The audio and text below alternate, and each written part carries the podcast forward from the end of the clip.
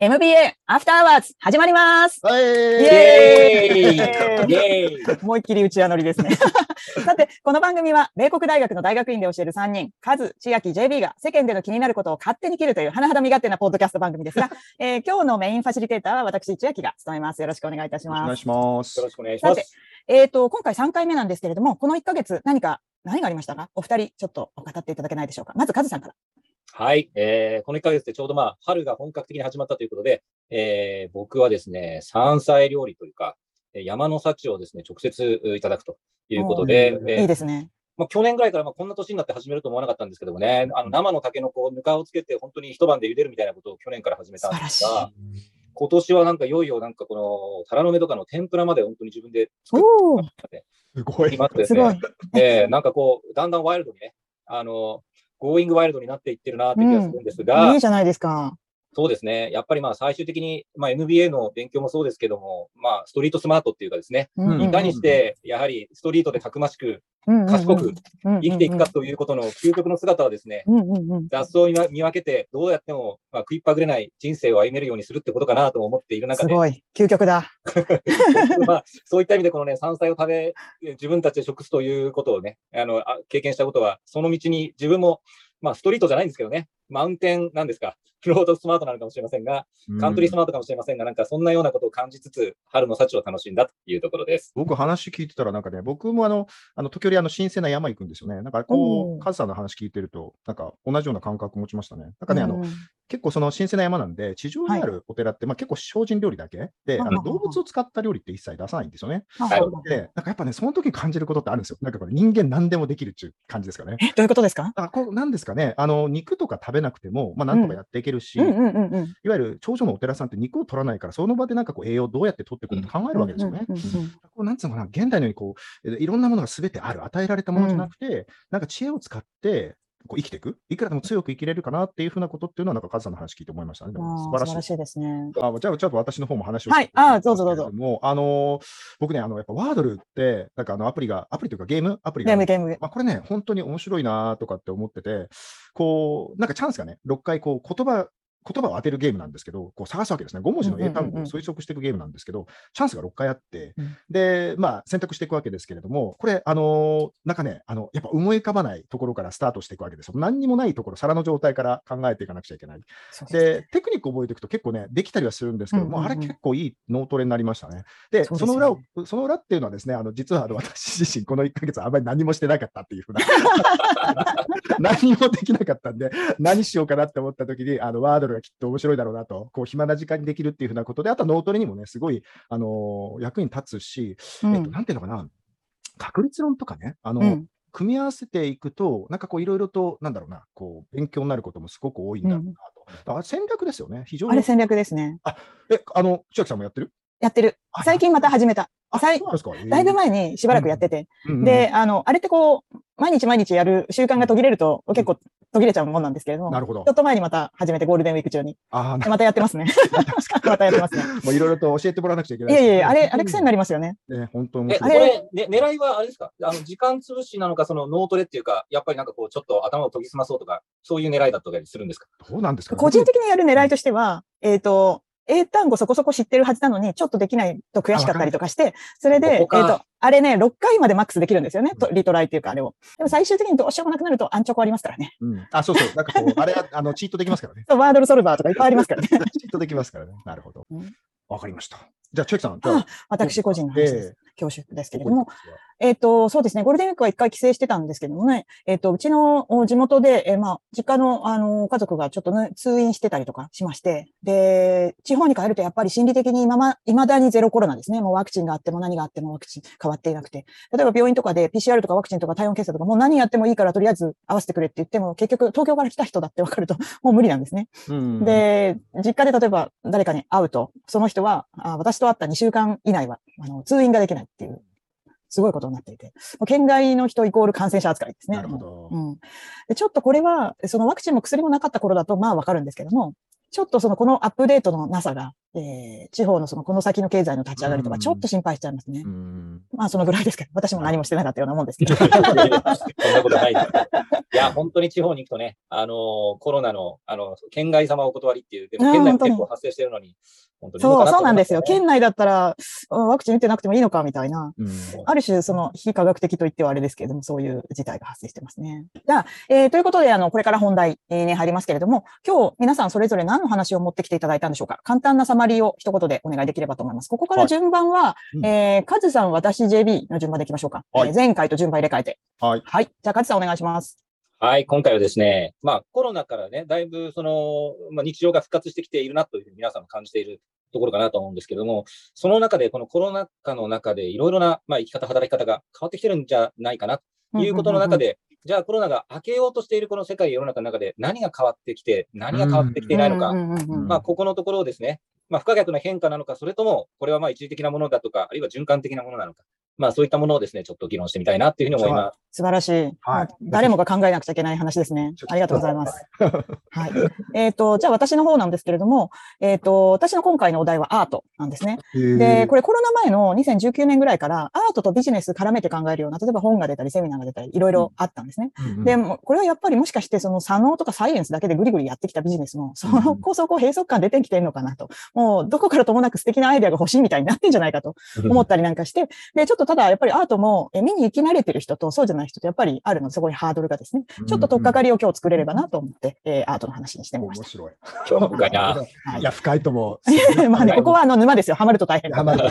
と大変。沼が待ってます。はいはい。じゃあはい。えっと、私の方から、と私はですね、今日はあのテクノロジー、えーうん便利にはなってるけれども、弊害についても、えー考えなくちゃいけないんじゃないかということですね。うんうんうんまあ、これに関して2つあって、まあ、こう1つが携帯に、はあの携帯にまつわる話ですね。だからこう、携帯をそばに置くと脳の集中力が低下するっていうふうな話、これが1つです。で、もう1つ目がですね、あの検索機能、まあ、いわゆる Google とか Amazon とかの検索機能で、まあ、人生に、我々にとって大切なセレンディピティが失われるんじゃないかと、この2本立てでお送りしようと思ってます素晴。らしい。まあ、そうですね。まあ、冒頭僕、まあ、野生に戻るって話ありましたけどね、うんうんうんまあ、野生を、まあ、IT 武装されてる一方で何か失っているものもある気しますよそうねで。すね。はいそうですね。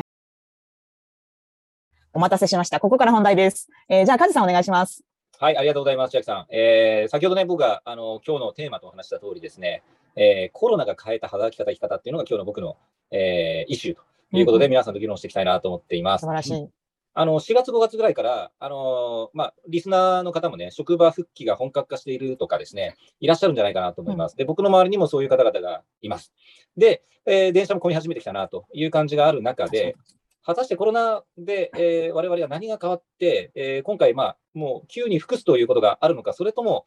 まあ、あの職場復帰は始まったけれども、変わらなくなってしまった、根本的に何かを変えてしまったってことが起きているのか、この辺ですね、えーちょっと議論してみたいなというふうに思っています。まず、あの、まあ、ファクトっていうかですね、えーいろんな解釈ができると思うんですけど、事実としてまあどんなことがあるのかっていう、僕の身近なところで、とから調べたところとかからお話しすると、まず、まあ、東京の人口減少がですね、まあ、26年ぶりにありましたとうんうんうん。ありましたね。まあ、このファクトがあありますね。で、これをまあ結構過剰に取り立てて、コロナがついに東京を脱出を人を促しているというふうに書いている方向もあれば、まあ、いろんな見方もある。うんまあ、いわゆるまあ転入が減ったということと、あとまあ外国人が減っている。まあ、この辺がですね、大きなトリガーになっているようですね。で、その一方で、じゃあその周辺人口がやはり増えているようですね。あの神奈川県、埼玉県、千葉県、うんえーこの辺がやっぱりですね、増えているようですね。で、えっと、と地域別で見てですね、あのコロナ前から見て本格的に増えているかどうかってことでいくと、案外長野県とか鳥取県とかですね、なんでっていうところもあるんですけど、そういったところも増えている。長野軽井沢じゃないですか？そうですかね。なるほど。で、海外、海外ならね、やっぱりあの僕の周りでもまあシンガポールに移った人、あるいはうんうんうんバンコクに移った人、うんあるいはドバイを目指している人とかね、あのやっぱりいます。で、僕の友人からたまたまメールが来てですね、アメリカに、にアメリカからですね、で、で東京の日本のコロナ状況どうなってるって聞聞かれたら、まあこんなふうにしてですね、あの地方に流れができてきてるようなふうに見えるよって言ったら、まあ LA も状況は同じで、うんうんうん。あの。えーあのやっぱりインランドっていうかですね、内陸地で、あえーーまあ、アイダホとかテキサス、モンタナ、ユタ、こういったところにですね、人が移動してってると。うん。いう話を、だからまあ東京も一緒なんだねというふうに、うんうんうんあの LA にいる彼からは言われました。はいで、うんこんなところから見てですね、これはね、この変化をもたらしている原因は一体何なのかなということを一つ考えたいなと思ってるんですけど、うん。まあ一つ間違いなく、まあ僕らもこうやってですね、あの、まあリモートで番組作りができるように、ワークフロムホームの普及だったり、えーしている中でですね、特に共働きの人たちにしてみると、あのー自分の電話会議とうん相手の電話会議、電話会議だらけで、ちょっとなんかこう、家の中でどこのスペース確保するのみたいなことが起きると、ちょっとなんかこう、あの、い家がちょっと広くないとまずいとかね、個室ないとまずいっていう問題が一つあるのかなと。あとは、この23くらいのマンションの平均単価が1億円に迫ってるっていうですね、こういう、うんまあじデータもあって、本当になんかあの、かかつて言ってたオプションっていうのがまあ平均になろうとしてるっていうね特に23くらいに限って。まあでも、なんていうか世界的にはまだ安い方かもしれないですよね、実際。うん。世界的には安い。うん安いって東京は。ねそうですよね。うんそれはある。まあそういった意味で、なんていうんですかね、えまあワークフロムホームとはととの関連もあるんでしょうけど、まあ東京都内の、とにかく新築マンションはもう高くて買えませんっていううんことも、まあ、あの、郊外に人を向かせている背景なのかもしれないなというのもあります。あとは、まあ、企業の変化で、まあ、僕の周りの経営者の方もですね、もうなんか採用に居住地をもう、あの、条件を削除しましたと。もう沖縄だろうが北海道だろうが、どこの人でも採用しますっていううん方針に変更したっていう会社も、素晴らしいまあ見えてきていて、まあそういう意味で、まあ会社側も受け入れ側も結構そういうものの、あの、スタンスに立ちつつあるっていうのも、まあ一つあるだろうと。あとはまあ、あの、インフラですね。うんこの、まあ、 Zoomとか Teamsとか、 Slackだとか、えーそういったもののインフラが、IT インフラですね。これが充実してきていて、どこででも働けるようになってきている。うんさらにまあ、うんオンラインショッピングとネットフリックスがあればですね、まあ、仕事以外の、まあ、買い物の不自由もだんだんなくなってきていて、で確かにまあ、家に届けてくれるっていう意味でいくと、うんなんかよヨドバシが近くにないから不便とかね、うんうんあの、いうこともないと。うんで、エンターテインメントも、まあ、映画館が近くにないっていうこともなく、ネットフリックスで見れますよとうんそうですね。いうこともあるでしょう。うん。あと、まあ、産業の高度化っていうのは、やっぱりあって、やっぱりその工場だとか、あのーいわゆる労働集約型のところはやっぱり出社しないと始まらないんで、うん。えーそういったところはリモートワークとかなかなかできないんですけど、やっぱりその知識集約型だとか、そういう業界の人たちからまあ優先的にまずは変化が動いてきて、まあ、産業の高度化っていうのもかんあるかな、でしょうね。まあ、価値観の変化とか。うんうん。そうですね。えーで、えーまあ、こういうような動きがある中で、えーこの変化が果たして、えー再始動してきている中でですね、うんえーどうなんだろう、うん。まあ、あのオフィス出勤もして、なんだかんだ言ってやっぱり人と交流することいいよねと、うんで対面打ち合わせも、まあ、だんだん増えてきていると思うんですね。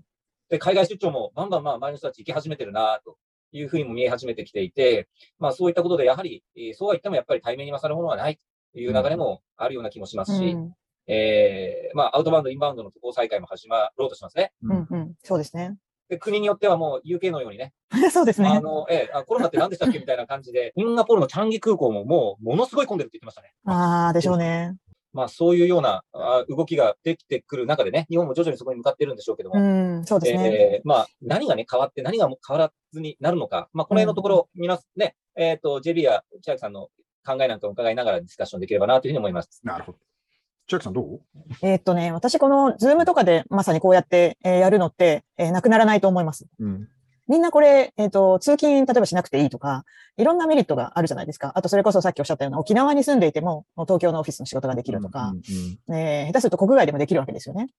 で、これと、あとその副業、いろいろ皆さんが最近は許されてやっているっていうのと、お重ね合わせると、多分このズームとか、チームズとかでやるような流れって、なかなか戻らないと思いますね。うんこれなくそうっていうふうにはなかなか戻らないと思いますね。で、まあ、強制的にある種変えさせられた感じはありますよね。僕もあの、その千秋さんの一番最後の強制的に変えられたってところはすごく気になっていて、うん。で、あの、まあ、なんですか、もう副業とか、その実質的、効率的な仕事の仕方っていうふうな、ちょっと違う側面から考えて、うんうん我々の心理的なものからちょっときあの僕はあの考えたいと思ったんですけど、結局、あの我々が本当に欲しいのって、本当になんかこうリモートなのかっていうふうな、こうちょっと哲学的な話なんですけど、こうしなければならないっていうことと、あとしたいっていうのって、多分本質的に全く違う話だと思うんですよね。でも、この最近のリモートのしなければならないと、あとしたいっていうのって、多分混同しているような気がして仕方ないんですよ。で、なんかこう、こうなんですか、恐怖観念というか、こうしなければいけないっていうのが、うんうんうん我々は実はしたかったことなんだっていうのを、なんかあえて思ってしまうんえんじゃないかなと。んで、なんかその今後の人間のつながり方に多分こうかこうつながってくるんじゃないかなと思うんですけど、そのヒントがね。うんうん本当に変わって、こう、ひ人とのつながりが本当に変わってくるかってことだと思ってて、例えばその握手握手しないとか、ハグしない。うんうんで例えば相手の呼吸を感じることもない、同じ空気とその視界とかも全部こう共有することもしないと、うんこういったことを我々は本当に欲しているのかっていうふうなことが、すごく自分としては、あの、うんなんかこう、今後のどんな風な、なんかこう、着地で、着地していくのかとか、その人間の本当のニーズをこう入り混ぜな入り混ぜながらですね、望む方向へなんかこう研ぎ澄まされていければいいんじゃないかなというふうに思いますね。ただまあ、ポイントとして僕が言いたかったことは、まあ、本当に自分が何にしたいっていうふうなことがあるべき姿で、うんなんか何々しなければならないっていうのに負けないでほしいなっていうふうなことはちょっと感じたりはしますね。うんわ私個人的には分かれていくと思いますね。このズームでいいや、チームズでいいやっていう、例えばミーティングとうん、それから本当に会わなくちゃいけない。あるいは会いたいっうん。ていうものとは分かれていく気がしますね。昔はただ会うしか選択肢がなかったものが、うんえっ、と、うんもう一つ多分オプションができてきていて、うんそっちでいいやっていうのは、もう圧倒的にそっちになっていくうん気がします。なるほど。カズさんど、どう思ってるんですか、そこらあ辺の、あいいですね。その、あの、何ですか？えっ、と、会いたいっていうものと、まあ、しなければならないってことが、なんかごっちゃになってるっていうのは、すごい整理、頭の整理としてすごくできたなと思っていて、うんで、今もコロナ禍の間でも僕が聞いてるのは、西麻布や銀座のクラブとかはうん大盛況だったっていう話があって、うんうんうんこんな状況でも、もう夜夜の街で飲みたい人ってそんなにいっぱいいたのねと。あモラルは別としてね。うん、まあね。うんそうそうそうそう。で、僕は全くそういう気は起きないんだけども、まうんあそういう人は、まあそういう意味で選んでそういうふうにしてるんだうなと。んうんうん僕はまあ家飲みだとかでも全然いいですよねっていう話で、で、そういう意味でいくと、選べると、前は選択の余地がなかったと、まあ千秋さんの話引き継ぎますけど、選択の余地がなかったのが選べるようになったっていうことは、いいことだなと。だからまあしたいと、うん。自分がしたい方向に選選べる手段がまあ手に入ってきたのかなっていう気がします。だからまあうん。学校でいけばその不登校とかね、あるいは引きこもりだとか、うん。それはなんか、まあ、非常にネガティブな感じに聞こえるけども、別に学校に行かなくてもね、うん。あの授業に参加できるという形ができるんであれば、それはもはや不登校とは言わない。うん。そうですね。と いうことになんかあの、いじめられてた子たちとか、学校行くのがもう辛くて辛くてしょうがなかったけれども、行かなくていい。で、しかもちゃんと勉強はできるっていうんで、そういう子たちはすごい喜んでるって私聞いたことあります。そういうふうに僕も聞くんですよね。うんうんあの、いや、高校、大学とね、全然コロナの中で気の毒だでしたでしょ、お宅のお子さんって言ったら、いやいや、もう喜んで楽だったって言って、あの、すごいこのコロナ禍の学生生活でよかったと言って、言ってます。面白いなるほどそうですね。人によってはだってあれ、えー繰り返し例えば動画とか先生の聞けたりとかして、えーああ、聞き逃したみたいな時に、こう声を上げて質問ができない子とかいるじゃないですか。いますね。そういう人たちにとっては、あれは素晴らしかったららしいですよ。うん。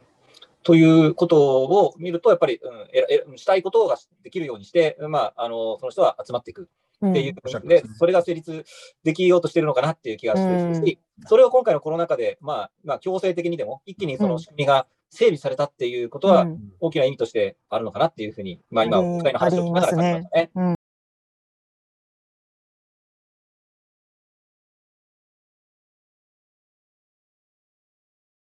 本当は千秋さんお願いします。ありがとうございます。じゃあ、はい今度私の番です。ありがとうございます。えっ、とですね、今回のお題はアートにしたんですけれども、うんえー先ほどもちらっとお伝えしたように、コロナ前の、えー19年ぐらいからアートとビジネスを絡める見方があ出てきていて、で、本が出てたりしてました。例えば、世界のエリートはなぜ美意識を鍛えるのかと。ここまで言われちゃうと、なんか、え、どうしよう、この本読まなきゃとか思っちゃったりしますよね。で、えっ、と、そうこうしているうちに、竹橋にある国立近代美術館、うん、あるんですけど、国立のね。うんで、そこがビジネスマン向けに少人数のアートセミナーをやったんですよ。うんで、発表して何回か連続してやってたんですけども、1回3時間とちょいくらいかな。えー、1回2万円ぐらいするのに、あっという間に完売してました。なるほど。うんで、おそらくなんですけれども、さっきもちらっと申し上げましたが、あの、ビジネスってこう、リズムで、サイエンスで、効率で、左脳でぐりぐりやる世界。うんうんで、あそこでどうも私はへ、もうそこだけでやっていけないぐらい閉塞感出てきてるのかなと。でも、頼れるものなら何でもじゃないですけども、もう右脳の力も借りてやれというようなところもあるのかなと思ったんですね。で、あと、その、最近流行りのネタ絡みだと、あの、デジタルアートって基本的にちょっと前まで複写し放題で、うん。えーアーティストの人とかいくら作ってももうあんまり、なんていうか大変だという状況があったと思うんですけども、NFT と絡めることによって、まあデジタルなのに一点物になると。うん。で、そこで高く売るっていうことが可能になって、で、ちょっと前ニュースになってましたけれども、ほぼ素人な日本のお子さんが描いた絵が NFT アートとして売れて、で、多分複数売ったと思うんで、数百万とか稼がれたんじゃないかなと思うんですけれども、そんな感じでまたアートが話題になってますと。で、まあ、あの、気候もそろそろいいので、お出かけ日和には、ちょっと頭ほぐしに、えー美術展とか、あ行くのも楽しいかなと思って、うんえーちょっと今回はアートのネタにしてみました。で、えっ、と、そもそもの話を言うと、アート作品って絵とか彫刻とか、まあ、最近だと映像だとかインスタレーションだとかいろんなものもありますけれども、ざっくり、すごい乱暴に二つに分けると、えー近代以前の古典的なやつと、うんそれから現代アート、二つに分ける。で、この大きな違いは、二つの大きな違いは何かというと、メッセージ性があるかないかなんですね。うん現代のものはメッセージ性があるんですよ。つまり、これ、このアートで、このアーティストは何を伝えたいのかっていう、その、なんていうか、意図が背後にあるわけですね。で、古典的なやつっていうのはメッセージ性は基本ないんです。もう見たまんまの、その、え例えば肖像画だったら肖像画、歴史画だったら歴史画、宗教画だったら宗教画、見たものをそれ伝えるのがあれが仕事なんですね。なぜかというと、昔はそれこそ、先ほどのデジタルでもないですけども、版画も印刷もないような時代だと、複写ができませんから、絵っていうのは一点物なんですね。なので、絵の上手い人に、えー、お金を払って描いてもらうっていうものなわけですよ。そうすると、発注主は自然と大金持ちとか貴族とかになっちゃいますよね。で、その人たちが国王が俺様の絵を描けって言って肖像画を描かせたり、それからうちの国にとって素晴らしいイベントだからこの戦で勝った、その様を絵に描けとかやったりですね。それから、えっ、ー、と、まあ、あの、その背後には識字率とかそういう問題もありますよ。文字で伝えられないから絵で伝えるっていうものがあります。で、それのおかげで宗教画とかいっぱいありますよね。えー、教区の信者たちに、えー、聖書の素晴らしい画面を、場面を伝えるために、絵を描いてもらう。で、そういうことがあったりするわけなんですけども、それって結局、発注主の言う通りに素晴らしい絵を描けばいいだけなので、そこにメッセージとかはないんですよ、基本的に。で、見た通りがそのまま伝わらなきゃいけないので、写実なんですね。もう圧倒的に。で、あの、もうちょっと歴史をさらに遡ると写実でもなくなるんですけどね。なぜかというと、キリストより他の弟子たちは偉くないから、弟子の方を小さく書くとかそういうことがあったりするんですけども、まあ、その、その後はもう一回写実にちゃんとなるんですけども、そこら辺まではメッセージでは全然ないんですよ。で、こういうのって古典的なやつで、あの、特に有名なものに関しては必ず解釈に、えー、正解があります。ですので、見るなら事前にちょっと下調べしたり、ネットでくぐったりとかしておいて、ああ、これは各各しかじかこういう絵なんだ、こういう作家なんだ、みたいなのを調べていくと、まあ入管理を無駄にしなくて済むと。なるほど。で、下調べの時間がないお忙しい方はですね、大体有名な美術展だと、現地で音声ガイド借りればいいです。500円ぐらいとかで。もういちいち全部説明してくれます。で、この手の古典的なやつで、今何見に行くとすると、えー、5月の30日までですね、乃木坂の国立新美術館で、うん、メトロポリタン美術館展、あのニューヨークから素晴らしいものが来てるんですね。これは例えば普通の規模のものだと、例えばフェルメールが1点あるだけで、それで基本的にあの展覧会成立しちゃいますぐらいなんですけど、今回のメトロポリタン展は、えー、ヘゼルメールはワンの部全部です。他にいっぱい来てます。フェルメール来てるんですか？もちろん来てるんです。あの中に1個フェルメールあるんですよ。でも誰もあれをフェルメールの展覧会だと思わないぐらい他にもすごいのが全部来てるんです。でこれこ、多分今年でピカイチだと思います。なので、えっ、ー、と、あの手がお好きな方は、えー、まず乃木坂に予約の上行かれるのが良いかなと思います。予約ですよね、今。いや、そうです、そうです。予約の話は後でもしますけども、今はもう予約が素晴らしいので、とにかくちゃんと予約するのが良いです。うん、で、えっ、ー、と、この手の絵はですね、お決まりのルールがあるので、勉強していったり、こうやってたくさんの、うん、あの、絵を見ていったりすると、だんだんだんだん、ああ、これはあの絵だってわかるようになります、うん。読み解きができるようになるんですね。ですので、こういうちょっと勉強して少しずつわかるようになるっていうのが好きな方にはすごい向きます。うんで、えっ、ー、と、例えばですね、あの、母と子が絵に描かれていて、でそのちっちゃい子の上に金色の輪っかがはまってたら、もう確実にこれマリア様とキリストです。みたいな。とか、あと神話画で、なんか若い男性の履いてるサンダルに羽が生えてたら、あ、これはもう確実に神のメッセージを伝えるメッセンジャーであるヘルメスですね。こういう、あの、お決まり事がいっぱいあって、それが分かってると全部絵が読める、解解読できるっていう形なんですね。で、そのルールのもとに書かれているので、大体この辺とか分かってると固定のやつは、あの、読み解けます。で、ただし、こういうあの、職人芸的に発注者から言われた通りの絵をきれいに描くっていう、その仕事が変わってきつつあるのが印象派ぐらいからですね。うん、この人たちが、えっ、ー、と、自分たちで好きな絵を見たまま描くみたいなことになっていて、それが、その流れがそのまま、例えば抽象とか、えー、現代アートとかにつながっていってます。うん、で、えっ、ー、と、今度は現代アートなんですけれども、現代アートですね、あの、実は日本を除く世界では美術市場の取引の9割もほとんど現代アートです。うん、これは20年ぐらいニューヨークにいたアーティストのおじさんからちょっと前に聞いた話なんですけど、ニューヨークのギャラリストは、あの、日本みたいに貸し画廊とかばっかりやってるあの、しょぼいい画廊ばっかりじゃなくて、ニューヨークのギャラリストは自分たちで全部お金、リスクを取って、え若いその作家とかを囲って育てるんですね。それを自分たちの画廊から出すっていうことを仕事にしていて、で彼らが今もう買ってるのは9割はもう現代アートだと。誰もその古典とかああいうのは、もちろんその、例えば大金持ちの人がコレクションをバサッと全部売りに出すとかっていう時になると、オークションでそういうものが、古典も売られますけれども、一品一品でこう常日頃売買されているものはもう9割方は現代アートです。で、さっきも申し上げたようにメッセージ性があるんですね。つまり今も生きてるようなアーティストが作るのが、えー、現代アート。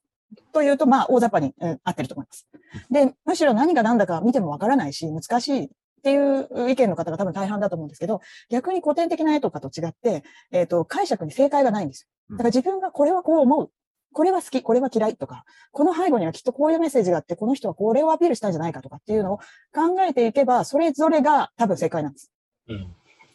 で、そういうことを考えるとですね、あの、やっぱりそうそういうのを見見て、例えば見るタイミングとか自分の感情によって見え方が変わったりするわけじゃないですか。はいはい。うん、で、こっちの方が圧倒的にその、見慣れてくると、その見るのが楽しいものになってくるんですね。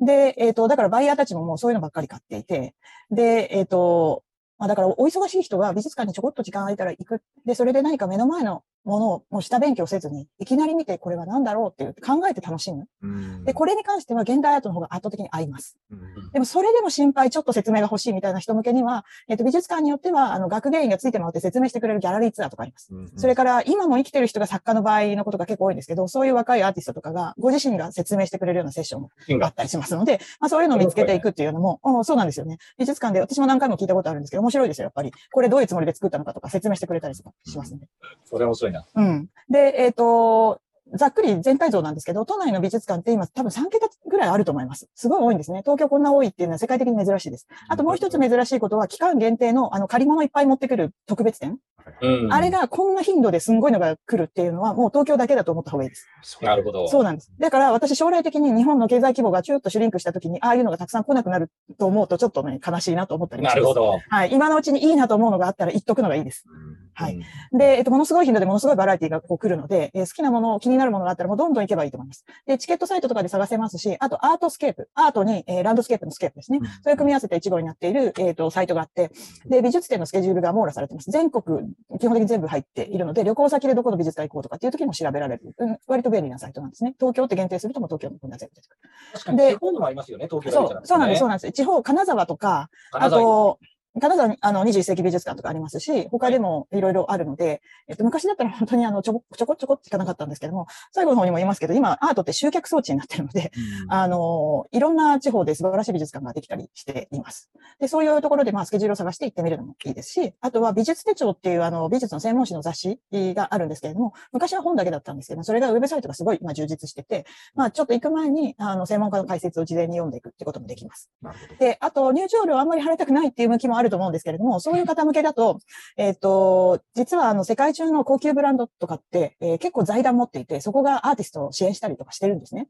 で、そのつながりから、えー銀座表参道、ああいったところの高級ブティックの上のフロア、同じビル持ってたりするでしょ？彼ら。例えばエルメスだったらうん一つ丸ごとビルなんですけど、あの上に実はギャラリーがあったりするんですよ。で、えっと、うまく期間が合えば、あの、素晴らしいアーティストのものがやっていたりとか、シャネル、エルメス、ビトン、資生堂もありますね、ギャラリー。それからポーラもあったと思います。その辺、えーたくさんやっていますので、調べると無料で見れるところはたくさんありますね。お買い物のついでにちょっと見ていく。で、あと、すごい実務的なよあの情報なんですけども、都内の美術館は大概月曜が休みです。ただし例外がありまして、えっと、乃木坂六本木、あの辺の美術館は火曜が休みなことが多いです。ごく稀に水曜もありますけども、まあ無視していいぐらいの数しかないですね。で、金曜、土曜は、えっ、と、お、お勤めの方向けに、えー遅くまでやってるところがあります。8時とかまで空いてるところもありますねうん。ですので、お忙しい方ならそこら辺も行けるのかなと。で、予約の話なんですけれども、昔はあの予約制度なんかほとんどなかったんですね。ですけれども、コロナのせいで実はあれが普及したんですよ。うん。人数制限をするために。はいはいはいはい。で、おかげさまでですね、私なんかあの背がそんなに高くないもので、昔なんか大人気の美術展とか行くと、もう人のあの後頭部を見に行くような状態だったんですけども、本当に。なんですけども、最近はその人数を絞った予約制なので、あの、すごい快適に見れるんですね。本当に申し訳ないんですけど、コロナのおかげのいいことの一つですね。うんはいうん。ですので、行きたいものがあれば、空いてそうな時間帯を見計らって予約予約をするっていうのがとても良いと思います。で、現代アート的に今、どこか見に行きたいとなると、えー実はその乃木坂の国立シーン、あれ、美術館としてはすごいでっかいので、展示室が複数あるんですね。えー、1個の展示会できる、展覧会できる規模の展示室が複数あって、メトロポリタン美術館っていうのもすぐ隣ぐらいにですね、ダミアン・ハーストっていう現代アートの人が、えー桜の展示を、これは23日までやってますね。で現代アートだけひたすら見たいっていう方向けには、基盤にちょっと遠いんですけれども、東京都が現代美術館を実は持ってて、えー2年ぐらい前にリニューアルが終わったところですね。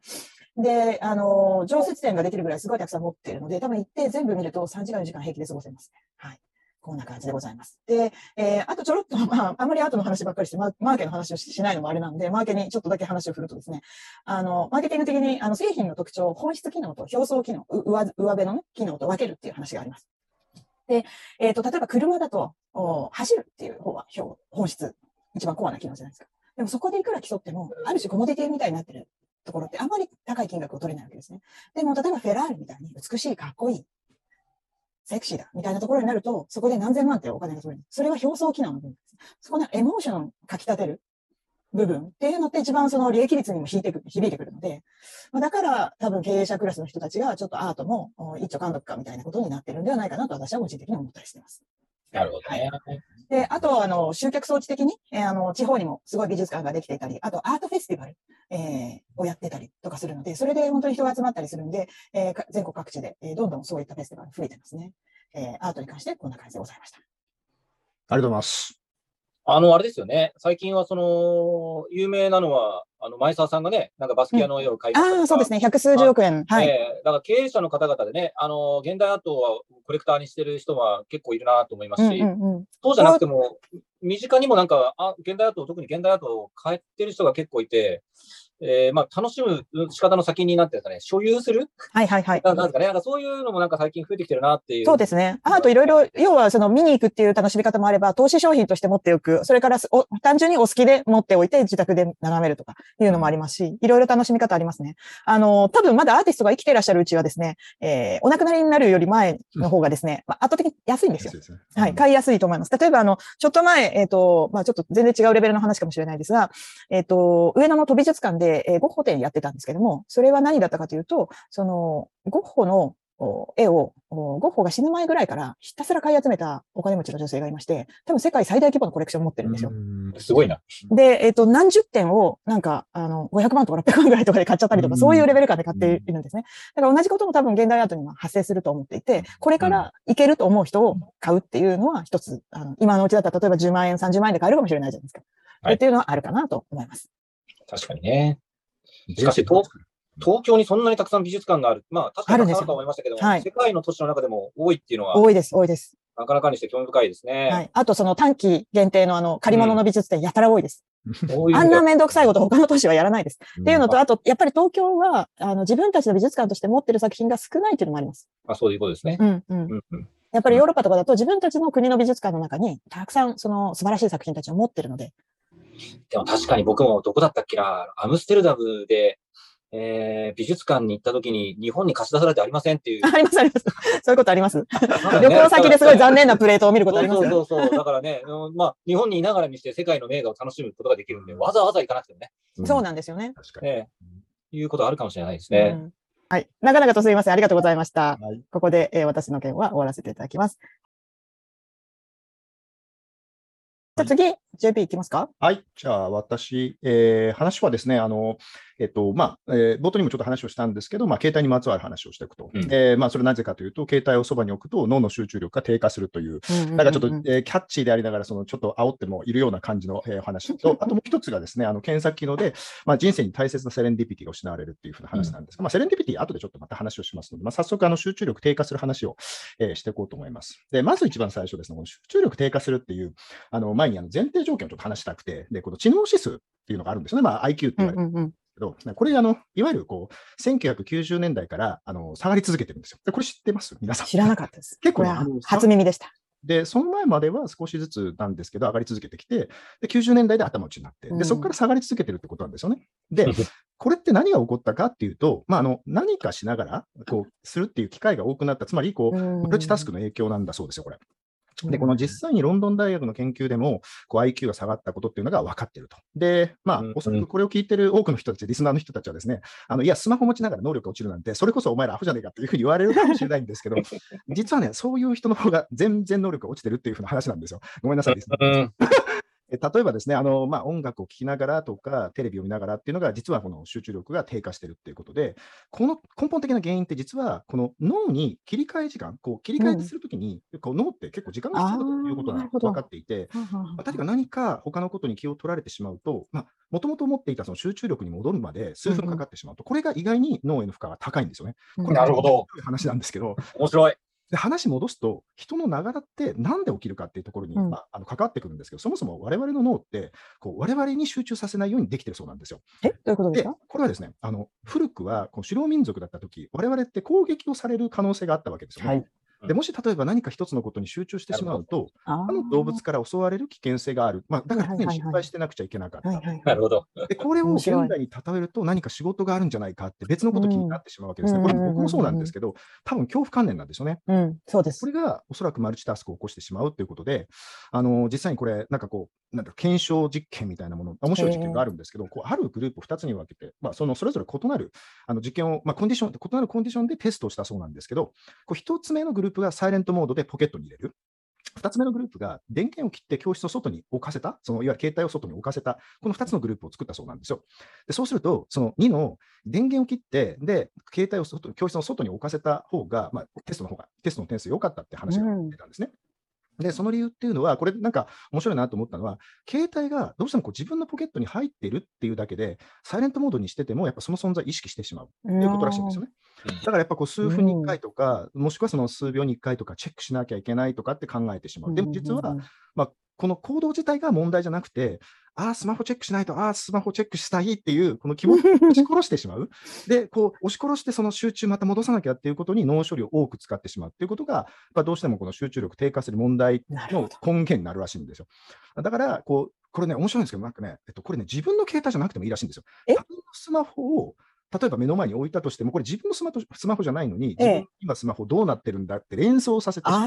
気持ちが出てきてしまって、それを押し殺すために、まあ、脳の容量が取られてしまう。だから集中力がそがれるっていうふうな話なんですよね。あこれなんかこう非常になんかこう現代的に非常に面白いなっていう。なるほど。で、まあ、あのやっぱマルチタスク、こうやっぱ悪いなっていうふうなのは、その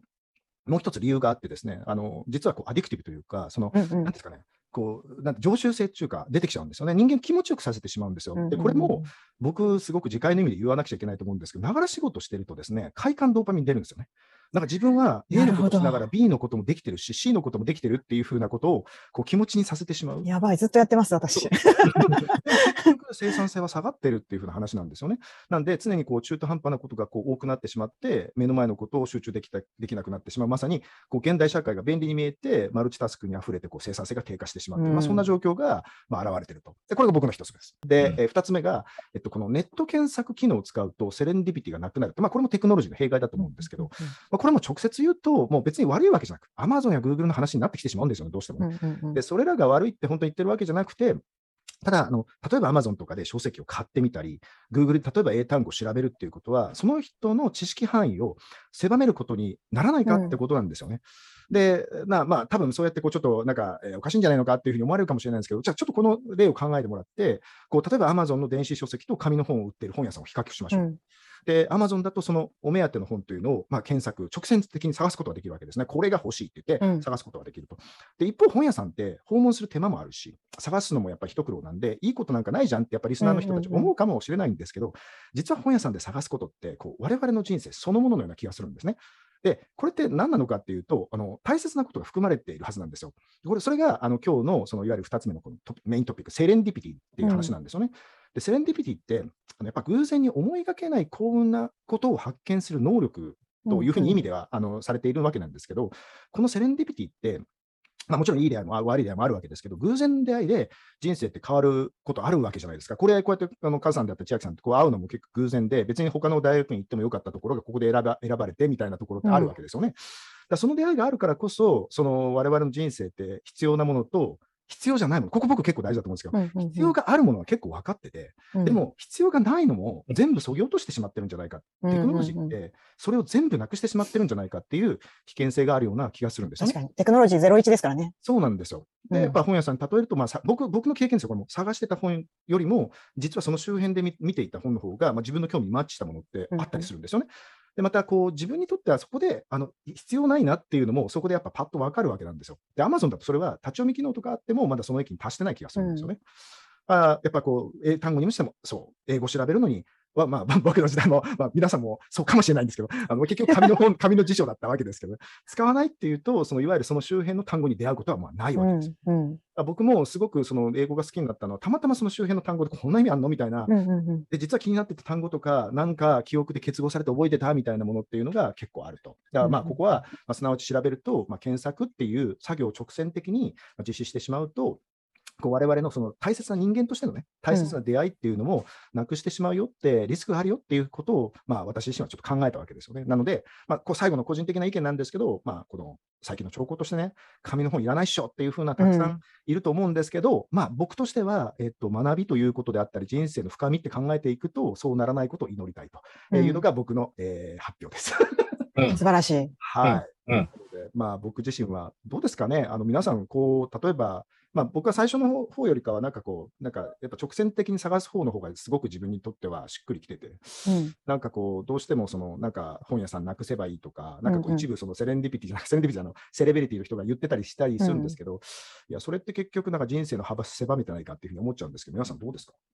あの、ね、ウェブを使った検索とかって、うん、あの、タグっていうかね、自分の関心領域の中でしかポップアップされてこないじゃないですか。うんうんで、究極はそのネットフリックスっていうのは、うんあの、ユーザー登録するときに一切デモクラ情報入れなくてもユーザー登録できるようになっていて、うんうんはいはいはい。で、それでリコメンドが上がってくるっていうのは、もう完全に視聴履歴に基づいて、あなたこれも好きですよねって出してるだけなんですよね。そうですよね。うんで、その結果何が起きるかっていうと、知らなかったけども、自分が好きかもしれないっていうのには巡り合えない、多分膨大なコンテンツがあん中にあるわけですよね。そうですね。うんで、だからまあ、ネットフリックスの世界の中ではまあそういうことが起きていて、で、うん今言った、あの、本の話も全く同じで、過去の購入履歴だとか検索履歴からしか、うんリコメンドや、あの、検索情報に上がってこないってことになってしまうんですけどうん、でもそれと自分たちの趣味の全体を把握してるとは、やっぱり限らないじゃないですか。うんうんで、昔、まあ、レコードでいけば、まあ、ジャケ買いっていうのがあってね、ありました。まあ、このうんジャジャケットがいいから買うっていう。うんで、本だってそうじゃないですか。想定がいいとか、そうそうそうそういなんかね、あの、この本はなんかこう、本棚に欲しいなっていう、うん。そういう買い方ってあるじゃないですか。うんあります。うんでも、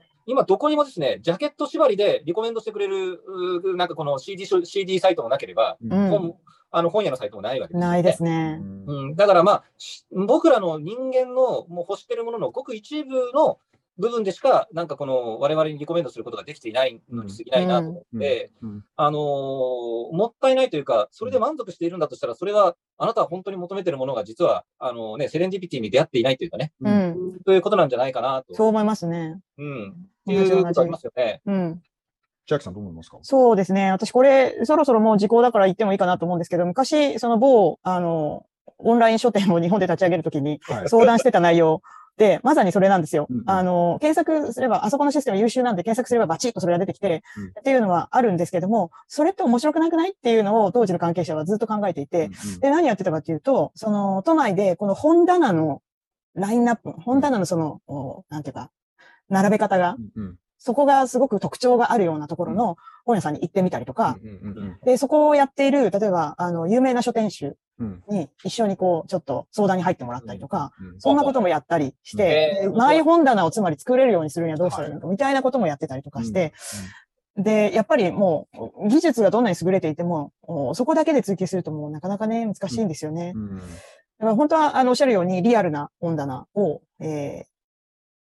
なんていうか、手触りも含めながら、そこに会いに行くのが一番いいでしょうけれども、そうじゃなくて、誰かその、えー、プロの素晴らしい書店主の人が、うんあの、今、例えばビジネスマンに提示したい本棚はこれだ、みたいなうんのを編集してくれるっていう機能とかは、今も私はあったらいいなと思いますねうん。うん確かにね。うん。これもうまさに僕アートだと思いますよ。うん、そうですねさ。っきのなんか合理的な左脳とかっていう風な話を超えて、うん。やっぱりこうなんかこう不規則なものをつなげていく人間だけしかできないものだからこそ感情があって、そこになんかこう響きか、なんていうか、こう感能っていうんですかね、うん。反応していくっていう風なことっていうのが、おそらくこういうところにつながってくるんだろうなっていうふうに思いましたね、でもね。うんなんかこう、ロジックじゃない、ランダムな何か出会いみたいなのって。いや、もう本当そうだと思います。母さんなんか言おうとしました？あ、いや、あの今、まあ、アナログの話でいくと、その、まあ、音楽で、えっ、と、僕ら、まあ、レコードを聴いてたことがある世代で、うん。CD に変わって、うん。で今、まあ、みんな YouTube とか、まあ、そういう、なんか、あの、デジタルになんかこの、圧縮された音で聴いてるわけですよね。うんうんうん。それで、なんかその、僕が最初に CD が出てきて聞いた時の違和感がまずあって、うん。そして、それで今度はなんか YouTube で聞いてることの違和感っていうのもやっぱりうん。あったりしたんですけど、うん多分ですね、CD ネイティブとか、あるいはそうのんストリーミング音楽ネイティブの人たちには、うんうん多分ね、そのね、その違和感っていうのはきっとなくて、となると多分ですね、耳にその機能が多分ね、ないんですよ。ないですね。うんアナロそうですねグ、アナログの音域を聞いてた時の、まあ耳がないんだろうな。うんうんうんうん。人間って使わない機能の部分は衰えていきますからね。あそうなんですよね。うんだから、そういうふうにしていくとね、うんあのーまあ、人間としてせっかく与えられている全能力を使い切れてないんじゃないかっていう、うんテクノロジーが便利に楽にしてくれてる一方で、うんやっぱり退化していってる部分っていうのは、どんどん退化してますね。うん、字やばいですねは。字は書けなくなるし、やばいですね。記憶力は落ちるし、IQ も落ちるし、大変じゃないですか、これ。いや、そうですね。やばいやばいカ。ズさん、ちょっと質問していいですか？最後にちょっと聞いて聞きたいんですけど、これって例えば、その機能が衰え衰え衰えるということは、イコール、このなんかこう出会いもそんなに求めなくていいっていうような世界になるっていうことなんですか？ね。あのーうん。それもですね、まあ、僕の感じだと、例えばデートでもいいと思うんですけど、うんうん。電話をして、相手の親が出るかもしれないドキドキの中で電話をしながらうん。やるとかっていうプロセスっていうのはまあ全くなくなるわけですよね。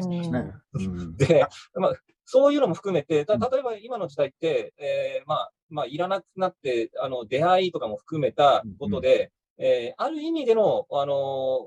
ーまあ、効率的になった部分はあるかもしれないけども、うんそのプロセスの面白さとか、うん。そういったものは間違いなく失われていってるのは間違いないと思うんですよね。そうですね。確かに。うん。今、その、僕あの、ワウワウでたまたま、あの、東京バイスっていう、あの、はい非常に面白いドラマを僕見てるんですけど、うんあのドラマの制作人の話を読んで面白かったのは、うん携帯がない時代の、うんあのー人のやりとりっていうのにこだわったっていうね。携帯での会話がね、ほとんどないんですよ。だから、コミュニケーションが。うんうんうん。で、あ、新聞社ですからね。あの、うん千秋さんのいた90年代の新聞社っていう公共のね、舞台にしてるっていう。なるほ。ど。うん。うん、だから、あのー確かに、あの時代のオフィス、フロアであったことっていうのは、あの、ある意味の濃密な人間関係だとか、うん。すべてをよく言うつもりはないけれども、まあ、その、明らかに僕らが失ってしまったもうん。の一つではあるよなっていう気はして、で、そこに何かこう、まあ、あのー寂しさがあって、うん。で、えーそこから生まれる新しい面白みは、ちょっと、まあ、再度見つめ直してもいいんじゃないのかなっていう気がします。うんなるほど。締めますか。はいはい。じゃあ、えっ、と、今日はあこれぐらいとしたいと思います。リスナーの皆さん、ありがとうございました。というわけで、また次回の放送をお楽しみください。ありがとうございました。ありがとうございましたありがとうございました。また会いましょう。